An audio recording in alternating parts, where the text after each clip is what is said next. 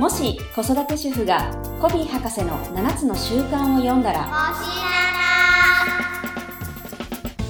この番組はフランクリン・コヴィー・エデュケーション・ジャパン株式会社の協力でお送りします。今回は花保小学校に7つの習慣の考え方を取り入れることによって子供たち、保護者、先生がどう変わっていったのかについてお話を伺っていきたいと思います。で、そっからなんですよ。本当に。で、私が着任したのが23年、まあ、3.11の年の4月からなんですけども、そのような形で子供たちが少しずつ変わり、先生たちも変わり、保護者の方も少しずつ認めてくれるようになってきてからですね、夏の習慣と出会ったのが平成27年ですから、23、24、25、26、27。まあ5年間ももう経っていたんですけれども、その中で、まあそのライフスキル教育だったり、ふわふわ言葉を使いましょうっていうことを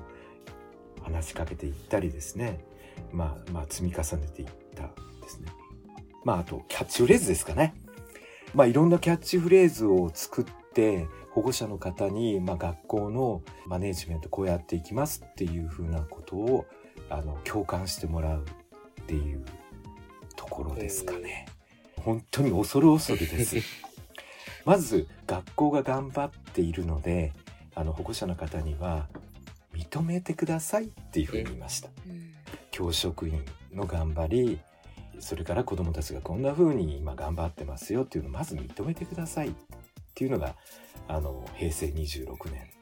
でこんな学校になってますよっていうことで認めてもらうことから今度は愛着持ってくださいって。自分のお子さんが通っている学校なんですよ。それを保護者の方どうぞそれを貶めないでくださいって。子供たちはこの花尾小学校を卒業したっていうことはもう一生続いていくことなんです。その学校を愛してください。愛着を持ってくださいっていうふうに言い始めましたね。はい。まあそこで随分いやそういうものなのかなって学校はっていうふうなところのなんていうか学校に対するその意識っていうかが保護者の方があの変わってくれた地域の方がだんだん変わり始めたっていうこともあるかもしれないですよね。はい。まあそこまでは、まあどっちかというと、学校に対してっていうのは、自分たちの要求が通るものっていうか逆に、何でも言っていいんだっていう、まあちょっとですね、まあ本当に失礼な言い方なんですけども、学校には何でも言っていいんだと、なんて言うんですかね。あの、ストレスが溜まった部分をですね、まあぶつけてくるような感じが、それまではあったんですね。で、まああの、おそらくですね、それまでは、あの、私が着任するまでは逆になかったと思うんですよ。逆にそういうことは。まあ自分たちが好きなようにやっていた感じがします。先生たちは先生なりに。子供たちは子供たちなり、保護者の皆さんは保護者なりに、地域の皆さんは地域の学校としてもちろん愛してくださってましたけれども、もう自分たちのその学校。でも私からすればそのベクトルっていうのは違うんだよっていうのをですね、伝えたかったわけなんですよ。やはり子供たちにとっては安心安全な学校であるべきだし、楽しい学校であるべきだし、何よりその保護者の皆様にはやっぱり学力保障っていうものがあって学力保障を持ってですね15歳の春に9年間見通してその時に自分の夢が叶えられる高校に進学していく自分の選択肢を増やしていけるっていうのが私のポリシーだったので、まあ、そこのところが学校というのはそういうものだっていうことをちょっとなんか大変おこがましい話なんだけれどもそれが理解してくれ始めた。で27年度に出会って、キャッチフレーズも変えたわけなんですよ。7つの習慣に出会って書いたんですか？変えました。ですから、まあ、学校力が高まってきましたから、皆さん愛着を持ってくれました。じゃあこれからはどうしますか？って言った時にテーマは自立にしたんです。子供たちにフォーカスしたんです。まあ、それまでは、あの保護者や地域の皆様に認めてください。学校は頑張ってます。認めてください。それから認めてくれましたねって、じゃあ次は愛着を持ってください。で、そこまでいけたので今度こそ子供たちにフォーカスができて自立させませんかっていうことをテーマにしたんですね。まあそれが夏の習慣との出会いによって変わったっていうことなんですよ。まさに私的習慣をの中でこう自立をまずはしていくっていうところですね。依存から自立へ。うん、はい、そうなんです。だから13年前着任した時は非常に子供たちはそういうふうなあれがあったし自己肯定感が非常に低かったんですよね。うん、自分に逆に言うとその自信がないからのいろんなことでの責任を相手にねあの求めてしまうっていうことがあって、まあ、遅刻するじゃないですか遅刻してきてもその当時はどうして遅刻してきたのって言ったらもう本当に10人が10人親が起こしてくれなかったからって言ってましたね。それから勉強頑張ろうよあ、どうせできないんだよって親がバカだからって言うんですよね。はい。それから、やっぱりその親の影響力って非常に強いから、その当時、まあ一部の保護者の方はやっぱりその先生ぶん殴ってやっていいですからっておっしゃる。で、うちはやられたらやり返せって言ってますからっていうふうにおっしゃる方が非常に多かったんですよね。だから、まずそういうものではないって言ったところでのライフスキル教育であり、そして7つの習慣でも本当に私は目が覚めましたよね。はい。あの、非常に共感したですよ。まあ、これでやっていこうと思ったのが平成27年。で、そこからの自立っていうことなんですよね。もうまさにじゃあ最初は環境整備というか、信頼関係を築くところからやっていき、で、子供に、じゃあ次、ようやく行けるとなったというのが、そのタイミングだったってことですね。そのタイミングに7つの習慣に出会ったと。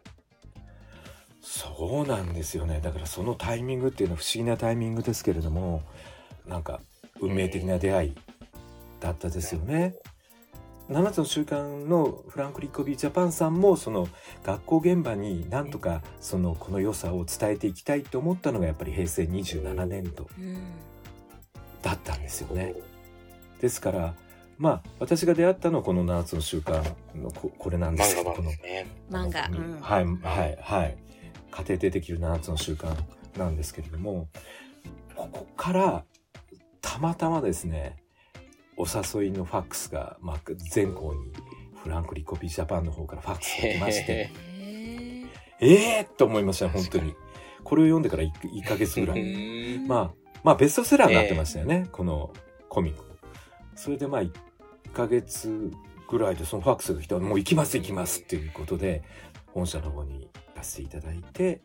そのスピリットをですね、学んで、これはもう、もう先生たちにとってはもうこれはいいし、子供たちにとってもすごくいいもんだっていうことで、本当に何か心が燃えたぎったって言いますか、えー、これはいいぞって思ったのが27年。はい。で、何が良かったかっていうと、まずですね、夏の習慣で夏いろんなことがあるんですけど、それよりも前にその副社長からお話があったインサイドアウトとアウトサイドインっていう話なんですよね。自分がまさしくその、あおこがましいんですが、その、まあそれまでの5年間でやってきたことが、そういうことだったのかなっていうことで、自分のやってきたことは間違いでなかったのかなと思ったのが、インサイドアウト、アウトサイドインの考え方なんですよ。で、アウトサイドインっていうのはどういうことかというと、外部要因があるから自分は思い通りにできない。例えば、先生たちが悪い。うん、先生たちの指導力が今一つだ。保護者の家庭教育力がない。ね、子供たちが荒れてる。だから自分はうまい結果が出ない。インサイドアウトっていうのはそうじゃないでしょっていうことですよね。まあ人のせいにしていては何も解決しない。人は変えられないけども、自分は変わることができる。まあ、そこで言うと、先生たちを直接的に変えることはできないけれども、自分は変えられることができるじゃないか。まあ、それで、まあ、5年間やってきたんですけど、まさしく、その習慣に書かれているところ、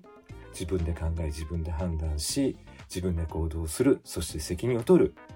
自分が変われば、っていうところをまずスタートにした方がいいよ。その方がですね、もうストレスたまんないです。確かに。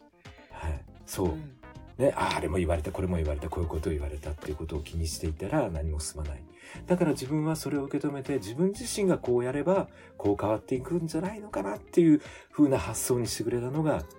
この夏の週間リーダーだったということなんでございます。はい。この、今のインサイドアウト、アウトサイドインアウト、はい、については、花穂小学校ではそれを子供たちに言っても多分伝わりにくいので、なんかどんな言葉で表現されてるんですか、うん、そうですね。まあ、第一の習慣にあります、その、自分で考えて行動する、うん、自分に責任を持つ、まあ、これが端的に言えてる言葉だと思うんですよね。まあ、先生たちに言う時にはインサイドアウトとアウトサイドイン話はしますけれども子どもたちには自分で考えて行動する。自分に責任を持つですよね。はい、保護者の方にもそれをお伝えしました。はい、で将来この先まあさっきの遅刻の話じゃないですけれどもそれでいいんですか？っていうことを保護者の方にお話をしました。勉強ができないのは親のせいだ。遅刻をするのは親が起こしてくれなかったからそれを中学に行ってやりますよ。高校でもそうですよね。大人になってもそうですよねって。それで今いろんな社会の中でそういった方々が大人になっても40になっても50歳になってもそういう方いらっしゃいますよねって自立されされない方親として困りませんか？っていうことですよ。私たちはまあ責任が持てるのは6年間だけなんですよ小学校は。だけども親子の関係はこれ一生続くんですよって。私たちはその自分の学校は良くなる良くしたいそういった気持ちはありますけど皆さんのお子さんの人生を変えていきたい。自立させたい。そういう思い出をやってるんですよってその真剣さが伝わってきたっていうことでしょうかね。ね。はい、いつまでもねその力で押さえつけることはできないですしね。はい、そうです、うん、だからそれを早ければ早いほどいいんですよ、はい、それに気が付いてもらえれば保護者の方が。やっぱり家庭教育力ってすごく大事なので、うん、長いスパンで見ると学校のせいにしてもしょうがないんですよ、うん、この先生に教わったから勉強ができない、ね。言ってもしょうがないしそこはも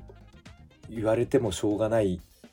こともねままあるんだけれども結局その親が責任を取っていかなくちゃいけない子供が自分自身が責任を取っていかなくちゃいけないっていう時期になっていくわけだから学校を批判しても何も始まりませんよっていうことにも気づいていただきました。はい。そういったメッセージがこう届くのは何が要因だったんですかね、うん、なんでしょう？ある意味正論言われてもこう受け入れられない人、受け入れにくい人ってたくさんいらっしゃると思うんですけど、うん、はい、何が伝わってたんですか、ね？はい、そうなんですよね。だから批判してもしょうがないから批判するなと、学校に文句言ってくるな、クレーム言ってくるな、それじゃあもう、はい、あの、怒られちゃいますよね。はい、だから、保護者の方も今、ね、子育て世代の皆様、本当にいろいろ悩みがいっぱいあるわけですよ。で、いろんなその学校に対しての要望もあるし、いろんな疑問もあります。だから、批判をしてもしょうがないということは、批判は受け止めます。ただし、一緒に考えていきませんかっていうことで、あの、寄り添う姿勢でお話を持っていきました。だから、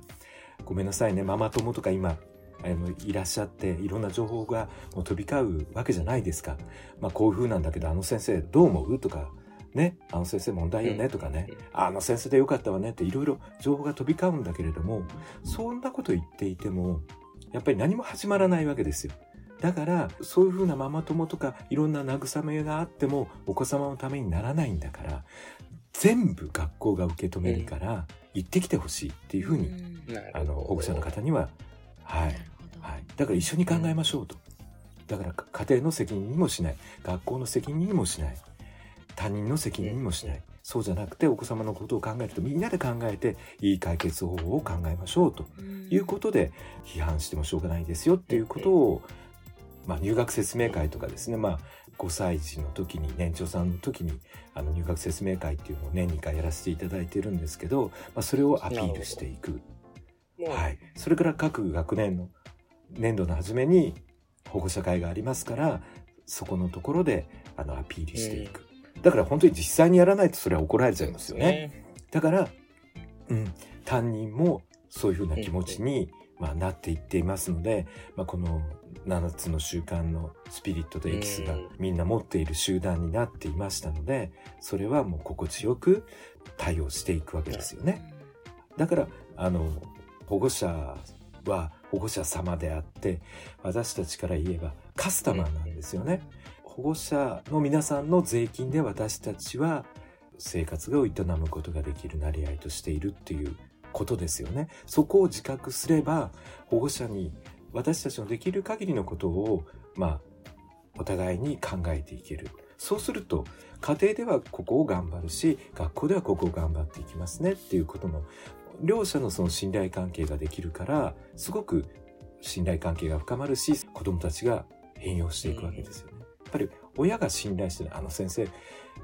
どうなの？みたいなことをお子さんの前で言うととてもあの悲しい結果になっていくじゃないですか。親が信頼してないってことが子供が分かれば子供はますます信頼しなくなるわけだからそういったことがないようにその前に何か疑問に思ったことをどうぞ連絡帳でも電話でもいいからあの伝えてくださいっていうふうな話をしていました。はい、なんか学校と家庭がチームになったような感じですね。はいうん、そうなんですよ。ね、そうなんですよ。そしてまさに第五の習慣のまず理解に徹し、そして理解されるっていうことで、はい、理解してもらうのが先じゃないっていうのがポイントですよね。そうですね。その通り、おっしゃる通りなんですよ。あの、分かってあげてから分かってもらう。まず相手の話を聞くっていうことですよね。だって保護者の方も一生懸命頑張ってるんですから。そうですよね。本当にみんな頑張ってるんですよ。はい。なるほど。ですね。ありがとうございます。まあそ、そこからですかね。本当に、なんていうか、まあ、先生たちが私たちの究極の使命は学力の保障であり、その将来の道筋を、あの、より明るく広くしてあげるまあ、人生にとその子の人生を何て言うんですかねすごく影響力があるわけですよねそういった本当に素晴らしい職業なんだよと。しかしながらその自由勝手にやっていいっていうもんではなくていろんな私たちのミッションの中でやっていかなくちゃいけない。しかも、まあ一人じゃできない。みんなで力を合わせればより効果があるんだよっていうことのシナジーですよね。もう本当にね、ナンスの習慣が本当にですね、もうその言葉一つ一つにもう集約されてるんですよ。はい。お話伺ってて、やっぱり、まず半田先生が7つの習慣を体現しているのと、あとはこの、なんでしょう、関わる人すべてですよね。お子さんもそうですし、うん、保護者もそうですし、先生方っていう、もう誰一人こう置き去りにしてないというのが、あの、ずっと体現されてたんだろうなっていうのはすごく感じますね。今はすごく評判のいい学校で学力も本当に上位校になっていますし、まあ、この間離任式にも参加した時に、まあ、その子どもたちの良さっていうのはすごく続いているので、まあ、本当にあの素晴らしい学校だなっていうふうに改めてすいません。自分で思っちゃいましたし。うん。まあ、やっぱり校長がやっぱり自分の学校をですねやっぱり自慢できないと、自慢できるような学校にしないとダメでしょうっていうふうには、はい、他の校長先生にも、あの、そういうふうに私は思ってます。すいません。はい。はい。さとこさんどうですか？お話伺っていて。いや、でもやっぱり私たちが見た風景とかなり違うので、本当に驚きでしかないけど、別に今あることって奇跡ではなくて、本当にこう一歩一歩積み重ねてこられた、うん、本当にその信頼を築くところからコントロールするわけでもなく、ね、本当に自らの影響力でみんなが気づくのを待ったりとかっていう本当に小さな努力の積み重ねであったんだなっていうことを考えると、やっぱり今の花保小学校があるのは、まあある意味こう当然の結果というか、それまでになんかふさわしい努力を先生がされてきてるんだなっていうのはやっぱすごく感じましたね。そうですね。うん。ありがとうございます。まあ本当に一歩ずつだったんですよね。なかなか思い切って私も言えないことが多くて、まあ受け止めるしかなかったっていういう時期もありましたし、うん。まあ本当に、まあよくここまでみんな頑張ってくれたなっていうふうに思いますね。あの本当にあの先生方にも、それからもうこのスピリットっていうのはですね、本当にあの私一人じゃできないことで、先生たちだけでもダメなんですよ。誰か一人でもそのスピリットを持たずに、の保護者と接する、あるいは子供たちと接すると、一瞬にして崩れちゃうんですよね、信頼って。まあよく私言ってたんですけど、砂上の楼閣だっていうふうに言ってたんですけど、だから、主事さんは主事さんとしてプライドを持って、このスピリットで保護者対応、子供たちと対応してほしい、挨拶してほしい。それから給食を作ってくださる皆さんもそうだし、事務に関わってる人もそうだし、学校っていろんな方が外部からいらっしゃって、あの、助けてくださってるんですよね。英語教育のアドバイザーであったり、交通指導員であったり、いろんなあの先生の先生がいらっしゃったり、教育委員会の方もいらっしゃるし、それから放課後のキッズパレットの、あの、見守ってくれている、あの、地域の方々がいらっしゃるんですけど、まあだからそういうふうな気持ちで、花保証がやってるんだっていうことを理解していただいて子どもたちの接し方をこのようにやってほしいっていうことをいつもそのお話をいつもさせていただいてます。だから本当崩れるのは早いので、まあ、そこのところは一番気を使っていたところなんですね。